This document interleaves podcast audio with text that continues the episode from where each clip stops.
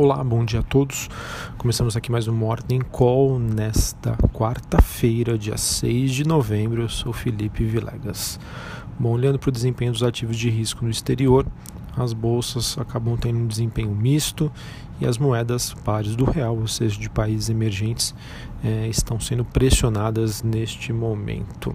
É, olhando para o noticiário, destaque para os últimos dias em que a mídia vem reportando é, noticiário envolvendo a China de que ela estaria com uma demanda sobre os Estados Unidos que os mesmos retirem as tarifas já em vigor para que um acordo comercial seja assinado. Acredito que caso isso aconteça, né, ou seja, os Estados Unidos retirem essas tarifas, isso seria extremamente positivo para o cenário internacional. Olhando aqui para os desempenhos desses principais ativos, a gente tem o S&P Futuro, principal índice norte-americano, e as bolsas europeias oscilando sem uma tendência definida. O mercado hoje é, se apegou mais aos resultados empresariais, que acabaram emitindo sinais mistos, e também é, sobre essa questão que foi reportada envolvendo a China. Sobre as commodities, o petróleo recua do seu maior nível em seis semanas, com a alta dos estoques e depois desse noticiário envolvendo a China, que emitiu sinais sobre exigências para um acordo com os Estados Unidos. Minério de ferro tem um dia positivo após casa de análise sinalizar espaço para maiores ganhos, então isso deve ser positivo para Vale e siderúrgicas. Uh, enquanto nós temos a maioria dos metais em Londres recuando. Bom, principal tema do dia envolvendo aqui Brasil é que hoje teremos o tão esperado leilão do pré-sal, com todas as atenções voltadas para quem levará a área de Búzios, então prestem atenção, fiquem atentos.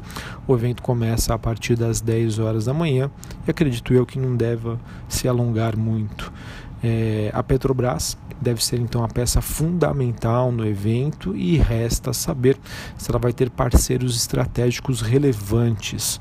O tamanho da competição e o potencial fluxo de entrada de dólares para o país é o que vai ditar o rumo dos negócios nesta quarta-feira. A arrecadação máxima prevista para esse leilão é de cerca de 106 bilhões de reais.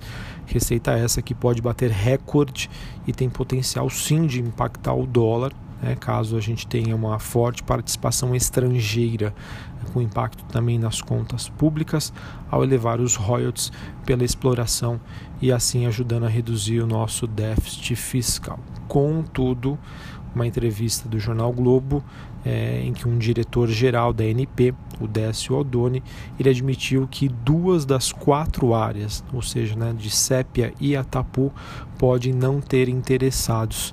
Isso poderia diminuir a arrecadação em quase 25 bilhões de reais. Vamos ficar atentos. Enfim, olhando para as empresas, nós temos a Exxon, Mobil, a Shell, estão, digamos, aí entre os pesos pesados que vão disputar as áreas, além da própria Petrobras e de produtores nacionais da China, Catar e Noruega.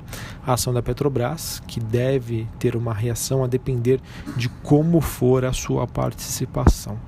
Já tivemos duas desistências de, de multinacionais, que isso acabou apagando um pouquinho o entusiasmo com esse leilão do mercado, mas ainda assim o governo acha que é possível que todas as áreas recebam lances. Além desse leilão, a equipe econômica tenta ampliar a confiança do investidor em outras frentes isso começou ontem com a divulgação da agenda fiscal pós-previdência, que até o momento foi muito bem recebida pelo mercado, mas que todos sabem que essa agenda dep dependerá das atividades do Congresso. O governo que apresentou ontem o pacote pós-reforma da Previdência, sem entrar nos detalhes, é, mas o que pareceu ali por cima um pacote bastante amplo e positivo. Tá? É provável que nem tudo avance aí neste mandato, de acordo com alguns analistas, e que muita coisa ainda demore para se concretizar, mas obviamente fica claro a direção positiva no âmbito econômico em que o país está caminhando. Ontem também tivemos a divulgação da ata do Copom, que reforçou a mensagem de que a taxa Selic deve cair para 4,5% na próxima reunião do Copom, mas a partir de então, conforme a gente já sinalizou, as, queda, as quedas devem ser mais dependentes dos dados e do cenário.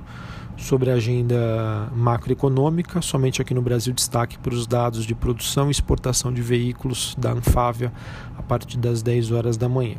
E sobre a agenda de balanços corporativos, é, antes da abertura do mercado, a gente tem Banco ABC Brasil divulgando seus números e depois do fechamento, uma lista grande, hein? Anotem aí. Carrefour, Banco Inter, Brasil Agro, Guararapes, IOXP, IRB Brasil, Notre Dame Intermédica, São Carlos, Ultrapar, TOTUS e WIS. Todas essas empresas divulgam seus números referentes ao terceiro trimestre.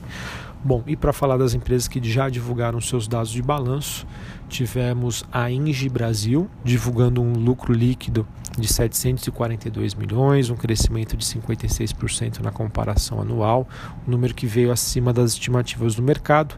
Além disso, ela anunciou a distribuição de dividendos e juros sobre capital próprio, é, no, no, qual as ações ficam data ex, né, ou seja, sem direito a recebimento destes proventos a partir do dia 3 de dezembro.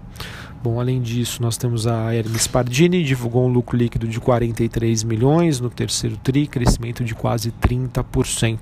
Seu EBITDA ajustado também teve um crescimento de 15% uh, eh, e receitas crescendo quase 10%. Transmissão Paulista divulgou um lucro líquido de 414 milhões no terceiro TRI. É, as receitas acabaram frustrando as estimativas do mercado, mas houve um crescimento do seu EBITDA, potencial de geração de caixa. A companhia também aprovou a distribuição de juros sobre capital próprio. É, a STET Tiet 11 divulgou receitas que ficaram um pouco abaixo do esperado.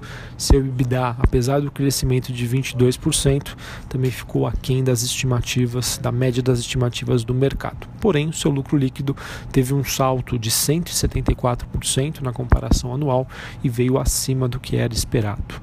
Uh, também tivemos a TIM divulgando seus números, as receitas vieram em linha. O EBITDA abaixo do esperado. É, e o seu lucro líquido veio acima do que o mercado esperava, porém uma queda de 58%. Além dos dados corporativos, nós tivemos ontem a Eletrobras tendo seu projeto de lei assinado para a capitalização sem a Golden para o governo.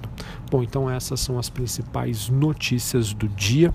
Vamos ver. Acredito que é, o mercado deve se apegar, né, refletir num primeiro momento a divulgação dos dados de balanço e também Uh, depois aí do início do leilão da sessão onerosa, vamos ficar de olho aí nas ações da Petrobras. Um abraço, uma ótima quarta-feira e até a próxima. Valeu!